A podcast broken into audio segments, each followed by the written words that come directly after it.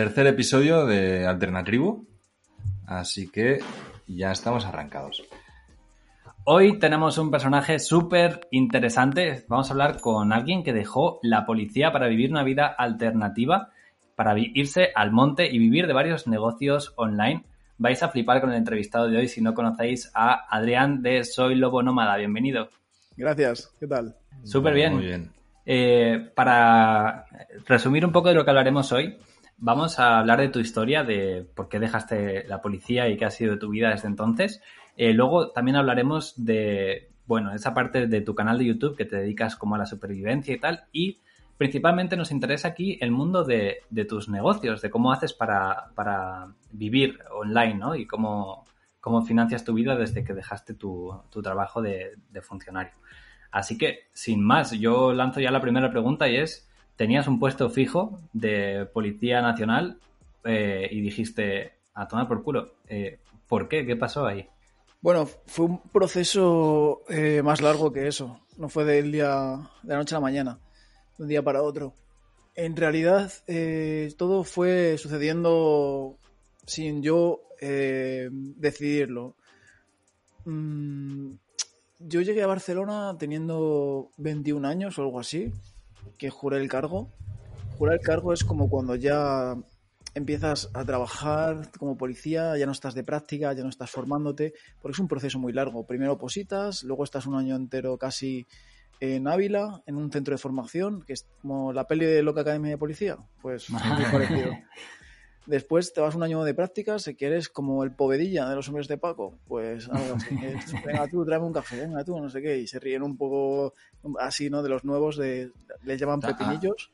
Además, muy joven, ¿no? Tú, o sea, 21 años, debería ser el más joven de, la promoción. 21 años jurando el cargo, pero en la academia, eh, cuando ya con uniforme y todo ahí en la academia, igual tenía 20 años recién cumplidos o 19 casi. Sí, sí, un y, luego ya, pues eso, estuve un año de prácticas y luego ya cuando eh, juré el cargo y vine a Barcelona, en Barcelona busqué un pasatiempo que era salir a la montaña a hacer prácticas de supervivencia. Eh, cuando llegué a Barcelona estaba contando que empecé con este hobby, con esta pasión de salir a la naturaleza a realizar prácticas de supervivencia, algo no muy común. Y esto lo empecé a hacer porque a mí me chocó mucho la ciudad de Barcelona, me estresó mucho, aunque yo soy de Madrid pero soy de un barrio de Móstoles, o sea, las afueras de las afueras, digamos. Eh, estoy pegado a, todo campos de estos de trigo que parece que estás ahí en, Castilla-La Mancha casi con el Quijote, pues algo así era donde yo me crié. Era mucho más tranquilo que Barcelona. Y al llegar aquí, la ciudad me saturó mucho y quería salir a la naturaleza, pero no solo a hacer rutas, sino a pasar un par de días, a pasar la noche, un poco más con lo mínimo, y descubrí que esto se podía hacer haciendo estas prácticas de supervivencia y, bueno, es un, es un nicho muy concreto y un poco raro, ¿no? Pues me metí en eso de lleno, me empezó a apasionar, eh, empecé a aprender más, a hacerlo más y me creé el canal de YouTube. Yo empecé compartiendo todo esto de forma también inintencionada en las redes sociales porque me metía en algún foro, en algún grupo y compartía alguna cosilla, grababa algún vídeo porque me gustaba el tema de los vídeos y, me grababa algún vídeo haciendo algo y lo compartía rollo dentro de comunidades, dentro de, como digo, foros, grupos de Facebook.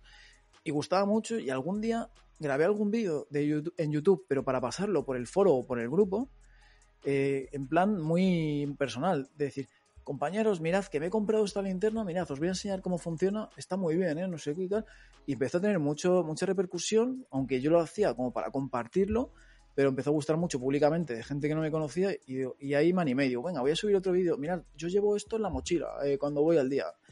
Y así una cosa fue lo otro y de repente pues me vi con un canal de YouTube pues con seguidores. Esto, empecé en YouTube en 2014 y, y, al final pues...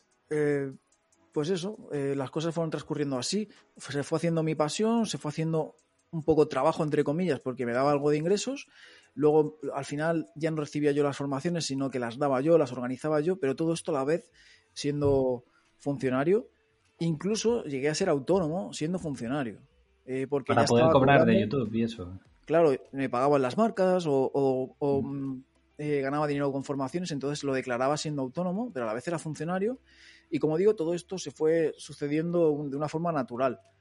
Y empecé a tener muchos problemas en el trabajo que en parte luego me, me dijeron que era por el tema de YouTube, por ser conocido en YouTube, por tener esta repercusión, había a gente en el trabajo que no le gustaba y que iban a joder un poco. Hostia. Y, esto me lo dijeron a mí, a mí me chocaba, yo, a mí no me cabía en la cabeza, digo, pero ¿qué tiene que ver una cosa con la otra? Porque yo en ningún momento en YouTube decía que, yo era policía, nadie lo sabía, nunca lo había dicho, no afectaba para nada a lo que es la institución. Y, sin embargo, hoy en día veo un montón de personajazos eh, que si con el uniforme eh, medio desnudos, eh, haciéndose fotos en, animal. Sí, sí, en TikTok, que está de, de, moda eso, que flipas, que antes no había, pero esto lo veo ahora y digo, esto sí que es para para enfadarse con esta persona, con este compañero. Pero yo, que no hacía ningún mal, porque ni siquiera estaba relacionado, como digo, no estaba entrelazado. Pero en el fondo, eh, lo que les pasaba era como que esa envidia de, hostias, ¿este qué hace fuera del trabajo? ¿Qué está haciendo esta cosa? Si es policía, ¿qué, qué, está haciendo en todo esto? Como que no le comprendían que yo me fuera por, por tuviera otros intereses, un poco rollo secta, ¿sabéis? Huele, huele a envidia desde, desde aquí. Envidia y ya te digo, un poco secta de decir, no, esto no puede hacer este tío. O eres, policía, tienes que ser policía. Prepárate para ascender o prepárate a tal, pero no te vayas por otro lado. Como que no. Porque luego he descubierto a más personas que tienen vídeos de YouTube contando sus experiencias que les ha pasado lo mismo en otros sectores. Por ejemplo, hay un escritor que, vi un vídeo que me salió hace poco que era policía y escribía libros y se ve que también le empezaron a hacer la vida imposible porque, porque no les gustaba que este tío hiciera otras cosas fuera de la policía y le pasó muy parecido. Eh, luego vi otro tío que le pasó un poco igual y me di cuenta de que lo mío no era un caso aislado, curiosamente. Entonces, eh, yo, a la vez que iba teniendo esta pasión, que se iba convirtiendo en una profesión y todo esto, eh, iba teniendo problemas en el trabajo, me hacían la vida imposible. Y muchas personas luego me escribieron en YouTube porque yo conté mi experiencia en un vídeo y me decían, pero a ver, ¿por qué no te has cambiado de destino y ya está? La historia es que yo me di cuenta de que no era cuestión de cambiarme de destino, que era algo que iba con, el, con lo que es el Un cuerpo. institucional, ¿no? Sí, era algo con el, con el tipo de, de, no sé, era algo que si me cambiaba de sitio puede que estuviera a gusto un tiempo, al final iba a venir otro jefe, otro jefe que te iba a hacer la vida imposible, eh, un tiempo ibas a estar bien, eh, era algo que te ibas a encontrar a lo largo de tu carrera porque hablas con, la gente mayor, con la gente que lleva ahí toda la vida y te lo dicen y están más quemados que la pipa de un indio. Y, y yo me di cuenta y dije, yo no quiero esto. no, no, no, me voy a ir de destino, no me voy a ir a otro sitio para huir de esto, para luego volverme a encontrar cuando he tenido que cambiar mi vida, mover mi vida, cambiar de ciudad. No, yo eh, ahora mismo, en el momento que lo decidí, siento que soy un profesional en otros sectores eh, y que puedo dedicarme a todo esto, pues ya está, eh, me dedico a esto y dejo esto otro porque esto no me está haciendo, no es que no me, no me está haciendo feliz, es que me está haciendo infeliz y ya estaba muy quemado.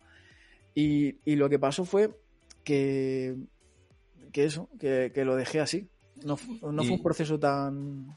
Adrián, antes decías de que cuando todavía estás en la policía y llegaste a ser autónomo para poder hacer facturas de, lo que estás haciendo, ¿no? De ya de, formación o de las marcas que te pagaban. Me gustaría que nos contaras si eso fue intencional, es decir, el, la monetización de, de tu canal o de tu vida digital, por decirlo de una manera, ¿Fue buscada, fue premeditado o fue algo que te ibas encontrando y poco a poco pues te venía una marca que te decía, oye, ¿te, te interesa esto? O, tú mismo, ¿no? Pues veías que a lo mejor había recomendado una linterna y, de golpes un montón de peña preguntando, oye, ¿qué modelo es? Que la quiero comprar y, y pillas afiliados de ahí. ¿Cómo, ¿Cómo fueron esos inicios y, y en qué momento cambias el chip y dices, no, no, chao, o sea, de esto saco un sueldo, de esto voy a vivir y, voy a vivir de mi pasión y que le den a, la institución, ¿no? Sí, pues muy interesante. Eh, sí, yo recuerdo cuando fue ese momento. Al principio empecé a monetizar con YouTube, pero me, era muy poco, eh, eran 30 euros al mes, que no tienes por qué cobrarlo, se te acumulan como en una cuenta y empecé a cobrar eso, pero yo no lo veía para nada como un trabajo ni que eso me fuera a dar de comer. Y la verdad es que nunca he hecho apenas em, promociones con marcas. es que no recuerdo ni, ni, una siquiera. Sí que he hecho eh, a cambio de productos, sobre todo al principio, ¿no? Que ahora ya me da un poco de palo, a no ser que sea un producto que yo quiera, eh, pues porque me regalen un producto que no voy a necesitar, no les haría la promoción, ¿no? Porque ya pues pienso que hay que pagar el trabajo que hace cada uno, ¿no? Que, muchas marcas se aprovechan del marketing de influencers. Bueno, y, Entonces yo eh, solo tenía eso, que era muy poco, pero en el momento en el que dije, vale, esto ya es serio, fue cuando creé un infoproducto, mi primer infoproducto, mi primer videocurso. Ahí, ahí sí que, en el lanzamiento, ahí sí que dije, vale, tengo que hacerme autónomo porque esto ya es una cantidad considerable. Y eso sí que fue buscado. O sea, yo cuando abrí el canal de YouTube, como digo, no pensaba ni siquiera en ser youtuber, simplemente lo hacía un poco por como mucha gente que tiene sus propios canales, sus propias cuentas de usuario. Eh, con los años eh, tampoco pensaba en dedicarme a ello, pero esto fue hace ya, cuando ya lleva varios años, en 2017, si no me equivoco, dije, mira, voy a intentar eh, hacer de esto una profesión. Cuando, cuando creas el infoproducto ya estás pensando en, Mm, no sé si lo estaba pensando o era una prueba, pero sí que vi que la facturación era para hacerse autónomo, sí. Y venías influenciado, es decir, ¿en, qué momento tú aprendes lo que es un infoproducto y, dices, hostia, e, es una manera de monetizar? ¿Sabes lo que te quiero decir? Que hay, mucha gente que genera contenido mm. Y en su cabeza no, no está la, la, la palabra infoproducto directamente porque nunca se han interesado por el marketing, nunca se han interesado pues por eso, ¿no? Por la, por la monetización de contenido de, o, de, o en este caso conocimiento. Mm. ¿Tú venías también paralelamente a, la creación de contenido estudiando marketing, generando contenido también para vender? Pues buena pregunta, porque en 2017 casi nadie sabía lo que era un videocurso.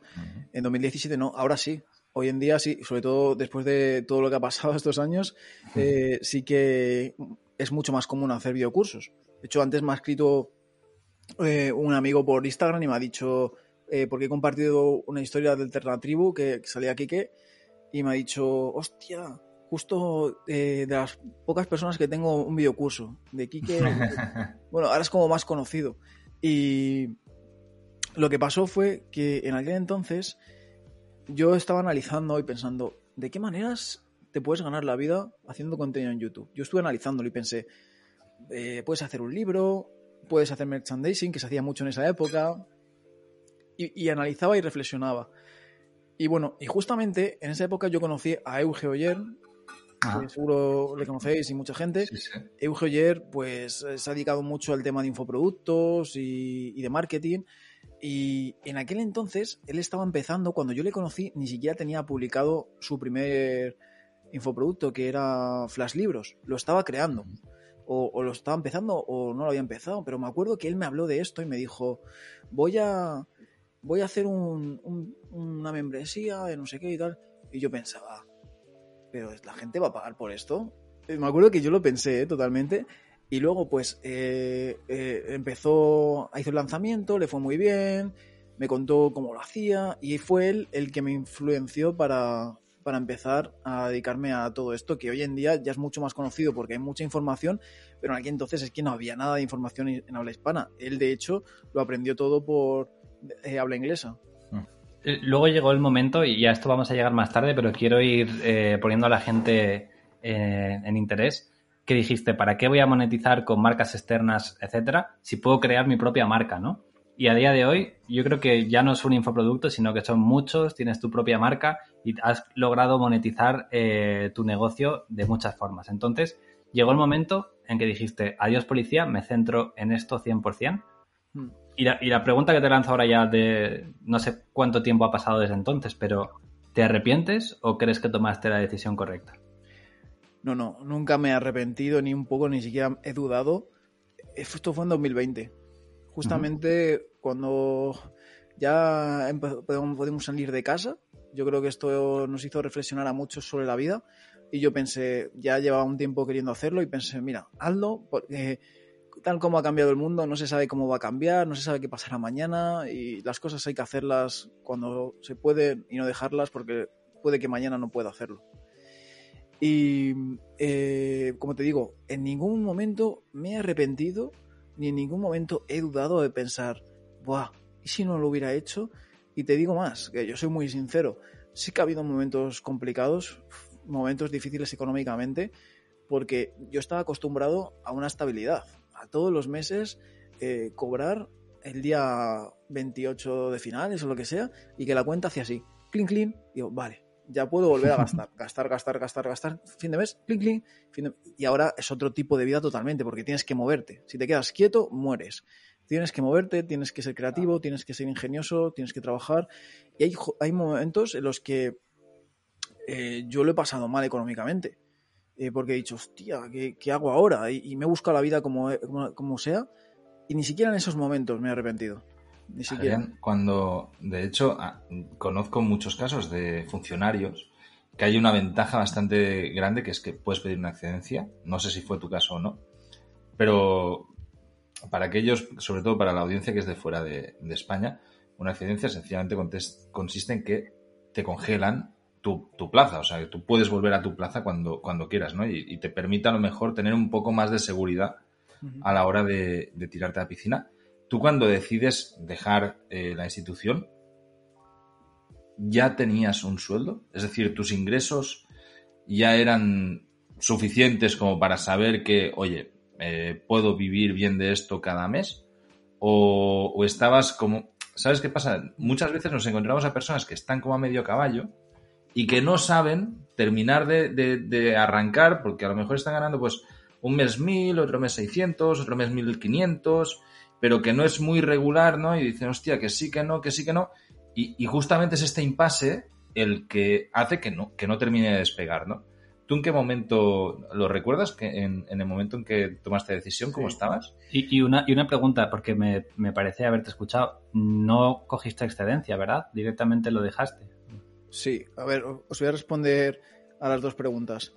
Yo, yo, yo solicité la excedencia y me la denegaron.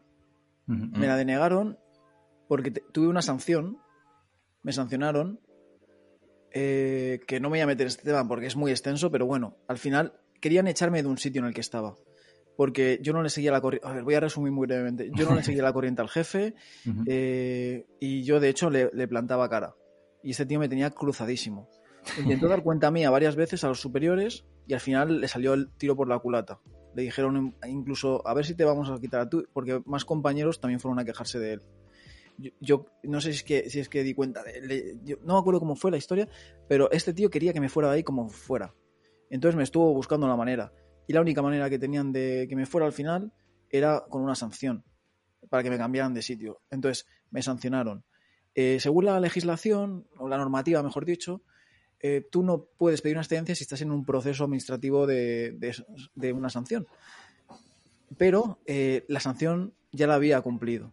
Yo cumplí la sanción, o sea, esto fue muy largo, fue como una especie de, había como juicios internos, tenía que ir ahí a, con un abogado, a contar mi versión y tal, fue un rollo. Eh, no, me hicieron ni caso, al abogado no le hicieron ni caso de todo lo que presentó, fue, una locura. Bueno, no me voy a extender demasiado, pero eh, al final me sancionaron. Y yo me comí la sanción con papas y la cumplí. Pero aún así, cuando la cumplí y volví otra vez y ya eso ya lo había, eh, ya lo había hecho, ya no, ya no estaba en un proceso de, de sanción ni nada, ya eso era pasado, no me dieron la excedencia porque decían que había estado sancionado. Y yo decía, pero bueno, pero, pero no estoy ya en el proceso. Pero es que se, agarraban a que, como al estar sancionado, estuve, estuve días sin empleo y sueldo, en los que no trabajaba.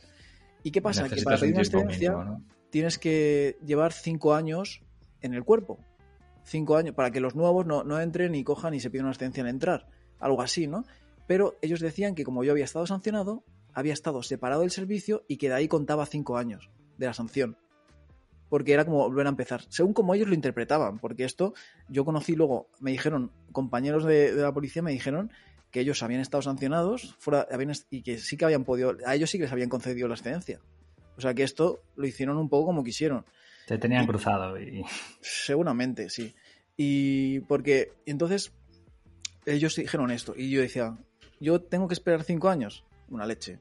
Me da igual, es que lo decidí al momento. Yo fui a secretaria, me acuerdo que me dijeron, oye, que te han denegado esto. Y yo, vale, pues quiero renunciar. Dice, ¿pero cómo vas a renunciar? Yo, claro, eh, si, no me, si no me dan la excedencia, pues tendré que renunciar, ¿no? Dice, pero a ver, es que no voy a esperar cinco años. Y, luego me dijeron, no, pero podías haberlo peleado en, el juzgado, te hubieran dado la razón. yo, ya, pero es que me da igual, yo ya estaba cansado. Yo no quería ir al juzgado, ni quería contratar a un abogado, ni esperar dos años de que se solucionase. Yo estaba cansado, me quería ir y me da igual. Y en ningún momento me he arrepentido de, o sea, eh, aunque yo hubiera pedido la excedencia, no hubiera vuelto, lo sé. Y lo sabía en ese momento que no iba a volver, porque sería muy duro, me costaría muchísimo volver a eso después de tener la libertad, aunque no tenga la estabilidad, después de la libertad que tengo ahora, volver otra vez, ni de coña. Y bueno, y la pregunta eh, que me hacías, la de eh, si en este está muy buena, que si en ese momento tenía una estabilidad económica o tenía ingresos eh, recurrentes, no, no tenía ingresos recurrentes. Yo, los, ingresos más recurrentes que tengo, que luego hablamos de ellos si os interesa, es del e-commerce. Tengo una, tienda online de mi propia marca de productos y esos son los ingresos más recurrentes. Pero por aquel entonces no lo tenía. Mis únicas fuentes de ingresos ahí, en ese momento, eran YouTube, que me pagaban creo que unos 100 euros al mes, 80 euros al mes, y los infoproductos, que en aquel momento tenía mucha menos idea que ahora, que tampoco es que tenga demasiada, de, sobre infoproductos, no, no sabía muy bien cómo hacer los lanzamientos, eh, no tenía ningún tipo de estabilidad en los infoproductos, no tenía membresías, ni tenía... No, a lo mejor hacía un lanzamiento y de ahí pues me iba bien con un nuevo videocurso, pero no sabía, no tenía los conocimientos para mes a mes generar ingresos. Lo que pasa es que en ese momento eh, fue un momento en el que yo me quemé mucho laboralmente, porque me di cuenta de que aun, que yo había cumplido con la sanción, que es lo que querían, aunque me habían cambiado de sitio, que es lo que querían, me di cuenta que estaba en un sitio nuevo y me seguían haciendo la vida imposible. Como lo que os decía antes por los temas de YouTube o algo así. Luego me los. A mí no, yo nunca lo hubiera pensado, pero luego me lo dijeron. Un jefe me dijo que sepas que, que te tienen ganas. Y yo, ¿pero de qué? Si ya he hecho la sanción, ¿qué más quieren? yo decía, ¿pero quién? ¿Los jefes? dice, todos. Los jefes, los policías. y yo, los policías, pero si cuando voy al trabajo todo es correcto, todos van, son simpáticos, se, ve que no, que por las espaldas no. Y, bueno, hay una jefa en concreto que un día me intentó, me intentó enmarronar con una cosa que yo no tenía nada que ver y cuando me di cuenta dije, ¿pero qué está pasando aquí? Y me, me acordé de ese jefe que me dijo, van a por ti, te están buscando para volverte a sancionar. Y yo ya estaba súper quemado y dije, Mira, y al día siguiente me acuerdo que hablé para pedir la excedencia, luego no me la dieron y ya fue cuando me fui. Pero yo me tiré a la piscina totalmente sin muchos ahorros, no tenía casi ahorros y sin tampoco una fuente de ingresos recurrente. Pero sabía que buscándome la vida al final eh, iba a sobrevivir. Qué guay. Pues si quieres podemos pasar a hablar esta parte de, tus negocios actuales, de cómo te ganas la, la, vida online, que yo creo que es algo que nos interesa mucho a todos. Decir también, por un lado, que, Adrián es súper transparente y os lo digo porque ya hemos hablado con él dos veces previa a la entrevista y lo primero que me dijo cuando hablamos por Instagram fue me encanta el rollo que lleváis en Alternatribu de contar las cosas así. Dice, yo eh, estoy muy dispuesto a ser transparente con todo y, mola mucho que la, que la gente se atreva a hablar así de sus negocios. Os cuento un poco cómo va Alternatribu a los que nos estáis escuchando nuevos. Tenemos esta parte en abierto que ponemos en Spotify, en YouTube, etcétera, pero también estamos grabando todo esto en directo con gente que está en el chat, nos está escuchando.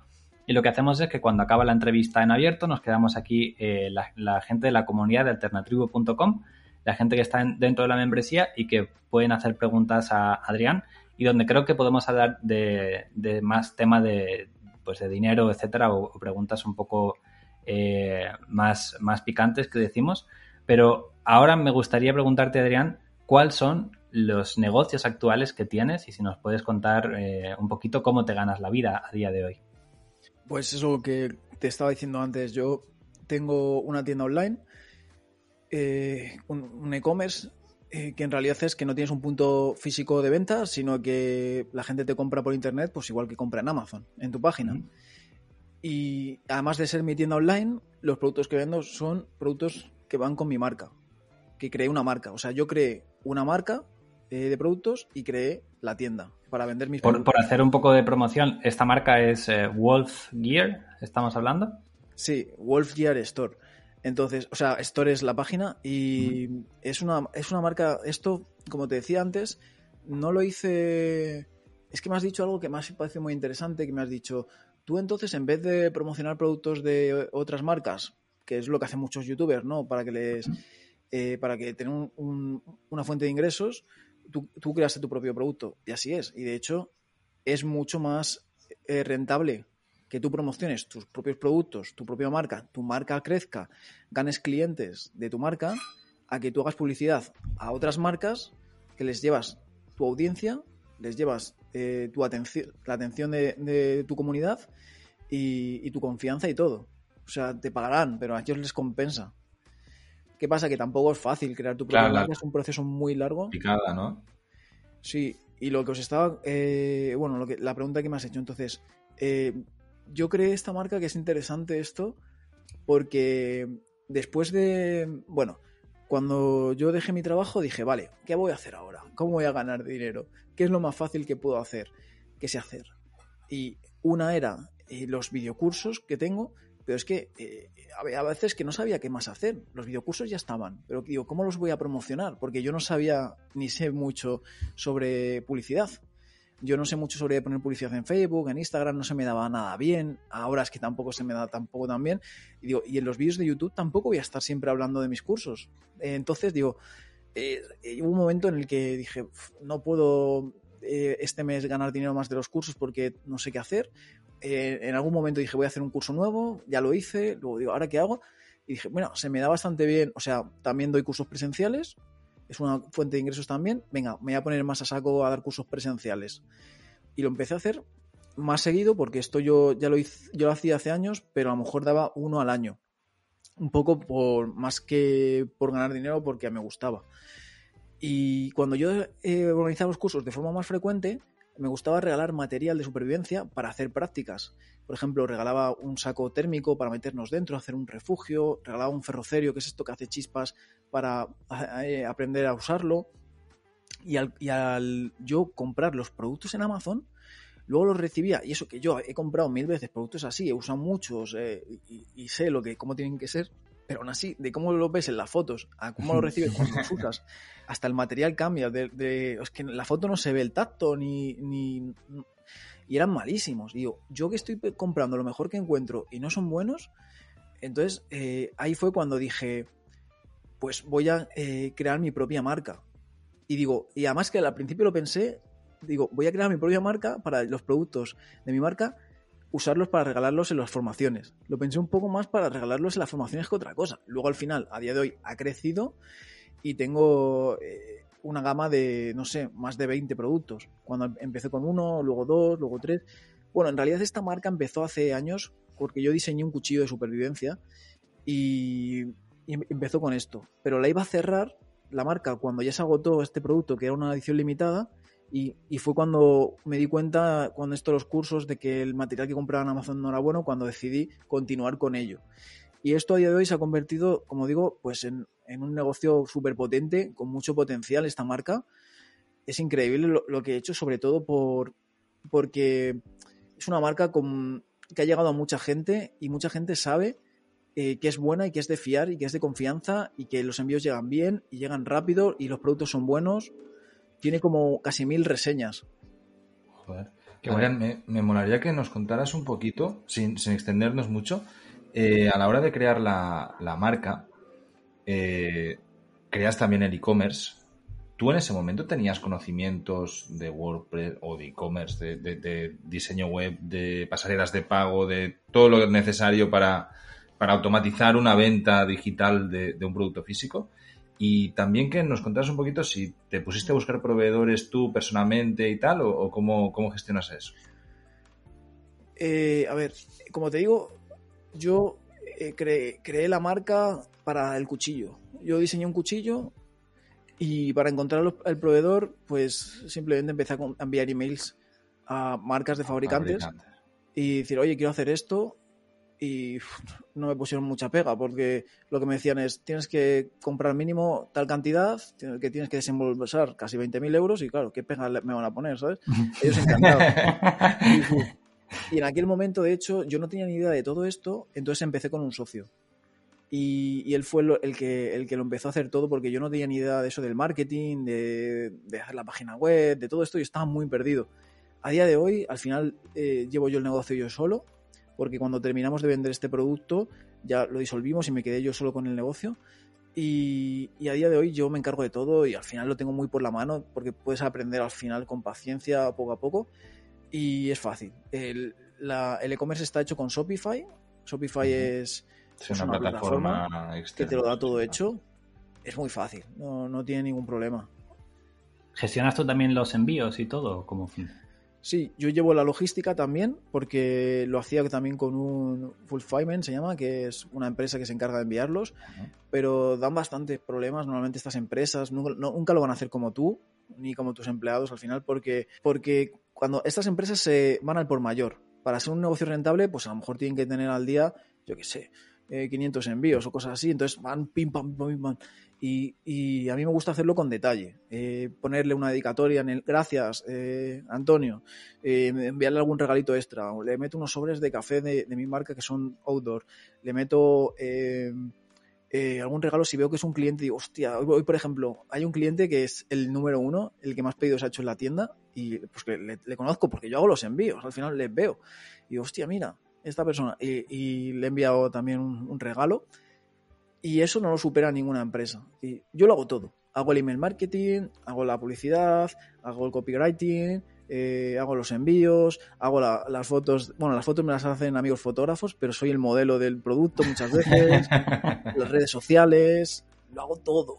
Una locura. Y wow, o sea, increíble porque, no sé, yo siento que lleva muchísimo trabajo, yo tendría que delegar algo así. Si solo te dedicaras a la tienda ya sería un trabajo, pero es que además tienes el canal de YouTube. Nos has contado antes también que estás con una especie también de, podcast, de un canal secundario que tienes. Sí, bueno, yo creé un canal secundario, eh, un, un rollo podcast que también lo subí a Spotify y este canal era más que nada algo vocacional. Bueno, es como lo que habéis hecho vosotros un poco en alternativo, ¿no? Es como crear algo para compartir vuestros conocimientos. Yo lo empecé desde un punto de vista más de aprendizaje, de mis aprendizajes, contando mis errores, mis experiencias. Y esto no es una fuente de ingresos, no, no, no, no lo tengo muy monetizado, solamente YouTube sí que me, me da algo de ingresos de las visitas, ¿no? Pero que es algo pequeño, hasta hace poco era, era insignificante, ahora hay algún mes que está funcionando mejor. Aparte del e-commerce, como he dicho, tengo mi propia plataforma de videocursos, de infoproductos. Aparte de esto, tengo, doy formaciones presenciales. Eh, aparte de esto, lo tengo aquí apuntado para que no se me olvide nada. bueno, también monetizo con YouTube, con el canal de Lobo Nómada, que al final es un canal que llevo muchos años, hay muchos vídeos y este, este, da más ingresos. Hasta hace poco daba muy, muy pocos ingresos y ahora eh, está despegando y está, está yendo bastante bien. Y, y, esas serían mis fuentes de ingresos. Con, todas estas fuentes de ingresos tan externas, eh, perdón, tan alternativas una de otra y que además no tienen mucho que ver, ¿no? aunque está todo, aunque está todo atado y, todo está sí que tiene relación en, en cuanto a proyecto core, eh, no tiene nada que ver vender un cuchillo que vender eh, infoproductos o, otros productos. sobre todo en la, gestión, en la gestión logística me refiero. ¿No, te no contemplas externalizar y poner a, personas que te ayuden en tareas muy concretas, por ejemplo, en packaging y envíos, que, seguramente es más tedioso, o algún community manager que te lleve las redes, o alguien que te pueda dar, yo qué sé, eh, publicidad en, en, en, los cursos o cosas así. Claro, esto es lo lógico pensarlo, pero la cuestión es que no he podido hasta ahora. Porque eh, de todo esto que hago y de todas estas fuentes de ingresos, aún así, hay meses en los que económicamente, como os decía antes, yo he ido justo, he ido mal y, no he podido yo. Entonces, si tengo que delegar con alguien y pagar a alguien, bueno, de hecho, sí que, sí que he trabajado a veces con freelance, pero algo muy puntual de, oye, eh, ¿me puedes hacer este trabajo? Y, te lo pago este trabajo. Pero, pero ha sido muy, muy, muy poco. Y la cuestión es esa, que económicamente yo no, por ahora no puedo contratar a nadie más. Mi idea sí que es eh, delegar, sobre todo el tema de, la logística, una persona que yo la enseñe y que esté conmigo trabajando, que los momentos de más eh, demanda también esté yo ahí con, ella. Pero luego también eh, no sé, me gustaría también una persona que me editase los vídeos. Al final esto le pasa a muchos youtubers, ¿no? Que nos gusta, o sea, nos gusta editar, pero también llega un momento que dices, joder, tampoco puedo hacerlo todo. Sí que la idea es ir delegando, pero hasta ahora es que no he podido. Entonces, eh, al final esto es lo que... ¿no has contemplado, perdona, ¿eh? ¿no has contemplado además de delegar, buscar algún experto que te ayude a, escalar, a monetizar mucho mayor? Buah, eso lo he hecho muchas veces. O sea, yo he hecho, he hecho muchas formaciones, formaciones high ticket. Eh, High Ticket, para quien no lo sepa, pues es una formación que no te cuesta 100 o 200 euros, que a lo mejor te cuesta 2.000, 5.000 euros. Son muchas formaciones. Yo me habré invertido unos 20.000 euros en formaciones y, he aprendido mucho, de hecho. he hecho, una, por ejemplo, una formación de consultoría eh, que para el e-commerce que me enseñó muchas cosas y hizo que yo pudiera mejorar mucho. Luego he hecho formaciones también con temas de infoproductos y luego también he trabajado con agencias, pero ha salido estrepitosamente mal con todas las agencias y al final lo quiero llevar yo y yo quiero seguir aprendiendo de, eh, de marketing y ser yo el que se encarga un poco de todo o como digo, delegar bajo una persona que esté en mi equipo o varias personas. Esa es la idea. No es mala, de hecho, la, mayoría de tus negocios giran en torno a tu persona y a tu canal de YouTube, ¿no? Pues si al final alguien te contrata un curso, probablemente es porque te sigue en YouTube, le mola lo que haces y quiere aprender de ti, o lo mismo con, un cuchillo, ¿no? Lo ve en uno de tus vídeos y quiere ese mismo cuchillo o algo así, ¿no? Sí, pero lo guay es que la marca ya está, eh, está eh, despegándose, eso me encanta. La marca ya eh, este año o estos años, estos dos últimos años, que es cuando más ha despegado, he llegado a gente que no me conoce nada en YouTube. Y eso me, gusta mucho, la verdad, porque ya no depende de mí. ¿Vendes también, además de, cliente a business? O sea, ¿tienes eh, tiendas que te compran para revender tus productos y haces de proveedor a tiendas de acampada o de, o de supervivencia, que seguro que hay algunas especializadas? Pues por ahora no, pero yo estoy abierto. Lo que pasa es que tampoco voy buscándolo porque al final yo vendo, tengo clientes y, no, he invertido ese tiempo en empezar a contactarles. Y sí que alguna tienda me ha contactado y me ha preguntado, pero al final no hemos llegado a ningún acuerdo. Pero sí sería una idea. Hay muchas tiendas que van con la temática. Airsoft, militar, policial, eh, outdoor, de todo. Qué bueno.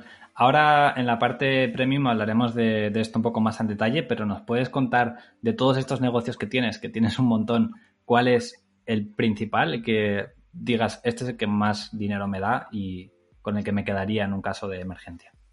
Es que va por épocas. Y como os decía, a ver, eh, es que cada negocio es totalmente distinto.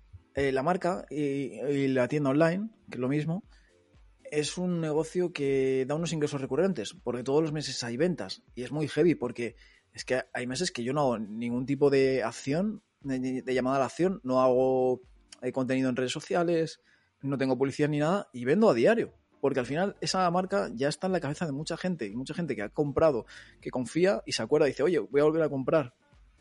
Como digo, he hecho un gran trabajo con, esa marca y esa eh, me da esa estabilidad, pero eh, un e-commerce, que esto no te lo van a decir los que se dedican a, vender cursos de cómo ganarte la vida con un e-commerce, pero un e-commerce es un negocio muy complicado porque tienes que estar totalmente reinvirtiendo en el negocio, porque eh, se te agota el producto y tienes que reinvertir en producto, comprar más producto ah, eh, y los productos no te van a vender 20 unidades. la fábrica te va a vender como mínimo 200 unidades, que a lo mejor son 2.000, 3.000 euros por cada producto.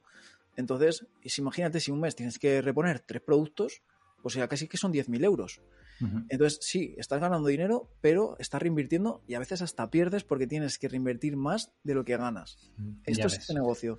Luego, los infoproductos, los videocursos, es justo lo que tú comentabas en, en alguno de los vídeos de, de Alternatribu, que, que, depende. Si haces un lanzamiento de un, un nuevo videocurso que lo acabas de hacer y, la comunidad que ya te conoce te vuelven a comprar porque ya han hecho otros videocursos y confían en ti y es algo novedoso, ese mes eh, vas a tener ingresos.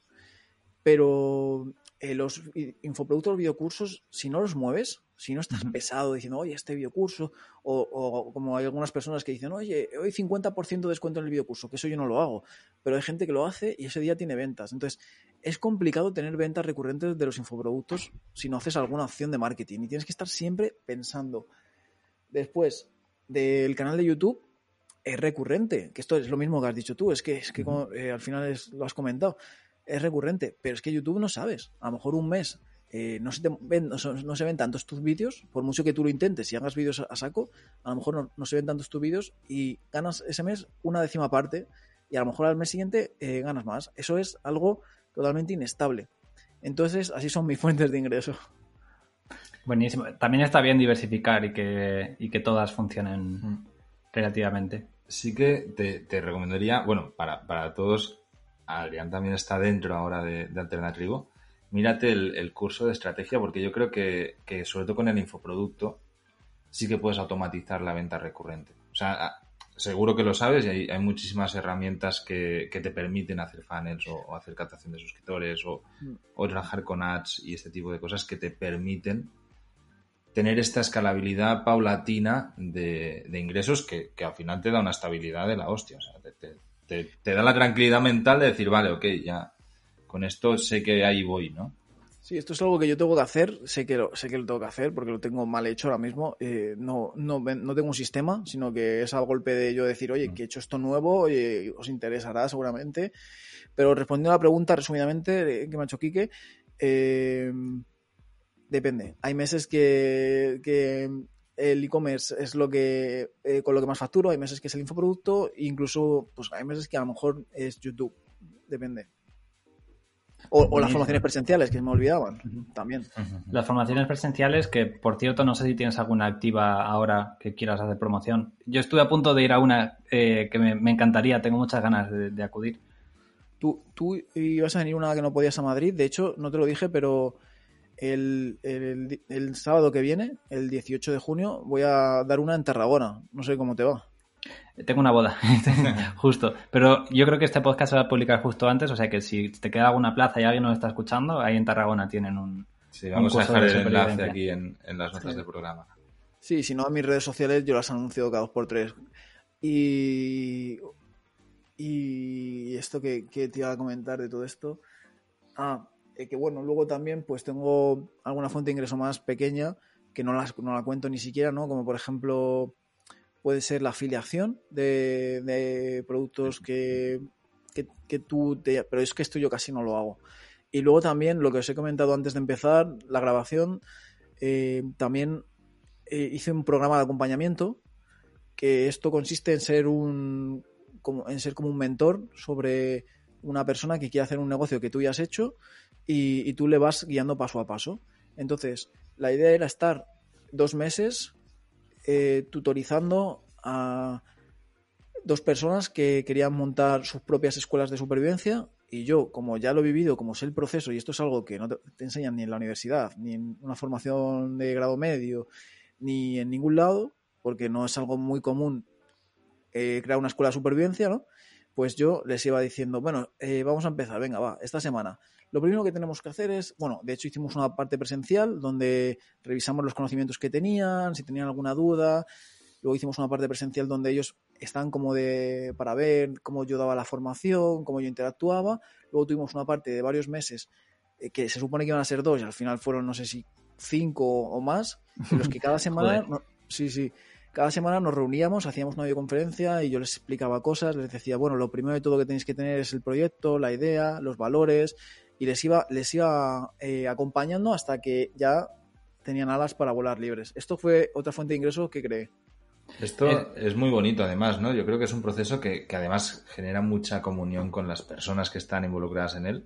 Aunque no sea muy rentable, probablemente lo, que se alargan. Esa es la pregunta a la que voy yo. Esto lo tienes que vender súper caro. No sé si lo hiciste así, pero un producto con alguien con el reconocimiento que tienes tú en el sector tan personalizado y tan largo, yo le veo un valor enorme a esto, no sé. Valía 2.000 euros eh, y al final, como digo, fueron varios meses. Eh, llegamos a tener un grupo de WhatsApp que con mi teléfono personal en lo que estamos hablando todo el día, ir todo el día resolviendo dudas. Durante esos, al final no eran dos meses, fueron como digo unos cinco meses. Eh, había una parte presencial. es que al final tenía mucho más valor de lo que pagaron. ¿Cuál es el problema? Que aunque para todo el valor que hay, o sea, todo el contenido que hay y todo mi esfuerzo que hay, no parezca tanto dinero para vosotros que sabéis lo que conlleva, eh, igual para alguien hacer un desembolso de 2.000 euros mm, no mm, le cuesta. Sí, es un, es un high ticket y, ahí lo, malo es que el cliente puede esperar como cumplir una promesa que no siempre es posible, ¿no? De, tú puedes mentorizar todo lo que quieras y puedes dar tus mejores claves, que si el cliente no se ponen las pilas como se tiene que poner, siempre te lo puede acabar achacando a ti, ¿no? De, he pagado 2.000 euros y no lo he conseguido. Y con, precios así de altos es ese un poco el riesgo. En esto, el, problema de este tipo de mentorías es no acotar muy bien qué es exactamente, en qué consiste. O sea, cuando yo, yo también he dado mentorías solamente digitales, de negocios digitales, un, un poquito más alto el ticket, y pasa exactamente lo mismo, ¿no? Si tú no has definido exactamente en qué consiste esto y no te mueves un ápice porque tienes que valorar tu tiempo y esfuerzo, es muy fácil que se vaya alargando muchísimo y si tú eres muy flexible en, lo que se alarga, el mentorizado no es estricto en su trabajo, en, en, sacarle el máximo provecho, porque sabe que tú vas a estar ahí. Y tú tienes que dejar muy claro decir, es que este día se acaba, o sea, yo cerraré esta puerta y a partir de aquí empiezas a caminar tú. E, e, es, es el acuerdo al que hemos llegado, ¿no? Hombre, que por otro lado dice mucho de ti que hayas estado encima de esas personas, de decir, no, es que no van a ser dos meses, os quiero guiar hasta que seis meses, ¿no? Es, es una pasada. Es que, además de eso, luego eh, hice una formación al acabar todo esto, que yo la organizaba, una formación presencial con alumnos. Invité a una de estas personas que hizo la formación, con, o sea, el acompañamiento conmigo, le invité como instructor también y le pagué. Mira, joder. Le pagué yo luego al final. o sea que fue un éxito para esa persona. ¿Esta, ¿Esta formación la sigues teniendo activa? ¿La gente te puede contratar para ello? No, porque como decís, es, es complicado. Y lo que me he dado cuenta es eso, que aparte de que incluso yo entiendo que alguien que está pagando 2.000 euros piensa, joder, 2.000 euros me he dejado. Pero aún así, para mí, como decís, es que no es muy rentable con todo el esfuerzo y todo el tiempo que me deja atado a ese proyecto. A mí me gusta ser más libre y, luego lo que comentáis también pasa mucho con los videocursos, ¿no? Hay personas que te escriben un email y te dicen, ostras, el videocurso, eh, este videocurso me ha cambiado la vida, este videocurso es una pasada.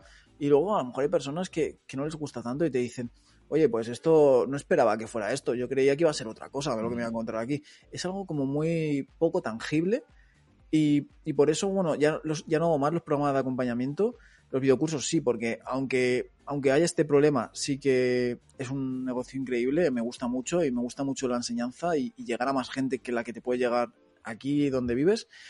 Y luego, eh, eh, lo guay al final del e-commerce, de los productos eh, físicos, es que con los productos físicos sí que no hay error. Si has hecho una buena descripción y unas buenas fotografías, la gente recibe lo que espera recibir. Ahí sí que eso no sucede nunca, ¿sabéis? Eso me gusta mucho de, tener un negocio así. Fíjate, yo, pensaba que, un negocio físico así de pues un cuchillo y tal, siempre te, te expones a, el Amazon, ¿no? A las reviews de Amazon, a, que te digan, eh, me ha llegado el cuchillo roto, me ha llegado eh, o no corta bien o cosas así, ¿no? Pero si al final si, el producto es bueno, pues eso yo creo que es simplemente eso, que es un buen producto. Es que si haces bien el trabajo, mm. eh, creas ese efecto wow de que alguien compra algo y cuando lo recibe y, lo tiene en la mano y lo toca y, ve y dice, ostras, es mejor incluso de lo que esperaba, eso es una pasada, porque esa persona ya le ganas para siempre. Y, yo al final, como tengo muchos conocimientos sobre los productos, porque los he usado mucho y los he testeado mucho y he tenido todo tipo de, de productos, al final en mi marca están los que a mí más me gustan y yo uso en mi día a día y por eso no fallan. Buenísimo. Adrián, tienes muchas cosas que contar y estaríamos aquí horas, pero tenemos a toda la gente de Alternatribu en el chat que seguro que tienen preguntas. Así que, bueno, a los que nos estáis escuchando en abierto, si queréis aprender supervivencia, Adrián tiene un canal chulísimo, Soy Lobo Nómada. También tiene cursos, ya sabéis, presenciales, online. Quiero hacer un apunte, perdón. Sí, claro que, en el canal de YouTube, esto lo, te lo quería contar cuando decías que enseñas sobre supervivencia, al final últimamente eh, lo estoy girando un poquito porque me he comprado una casa en mitad de la montaña que no tiene luz, ni agua, ni nada, y quiero hacer un, ahí un proyecto de autosuficiencia energética y también de, tener mis animales y todo eso. Me voy a vivir ahí ahora. Qué guay, y, ahora el canal de YouTube va más de eso casi últimamente. Ah, buenísimo. Sí, yo ya estaba bicheando lo del tema de la finca y todo, que, y que te acabas de mudar hace poco, ¿no? Definitivamente allí. Bueno, todavía no, estos días me mudo. Estás en ello, ¿no? Así que nada, si queréis seguir esta aventura, ya, ya sabéis, el canal de, de Adrián, os lo vamos a dejar todo por ahí en la descripción. Y los que estáis en alternatribu.com, pues seguimos con... Nos quedamos aquí en el, chat y podéis ir haciendo preguntas y ahora pues eh, vamos a, a darle respuesta.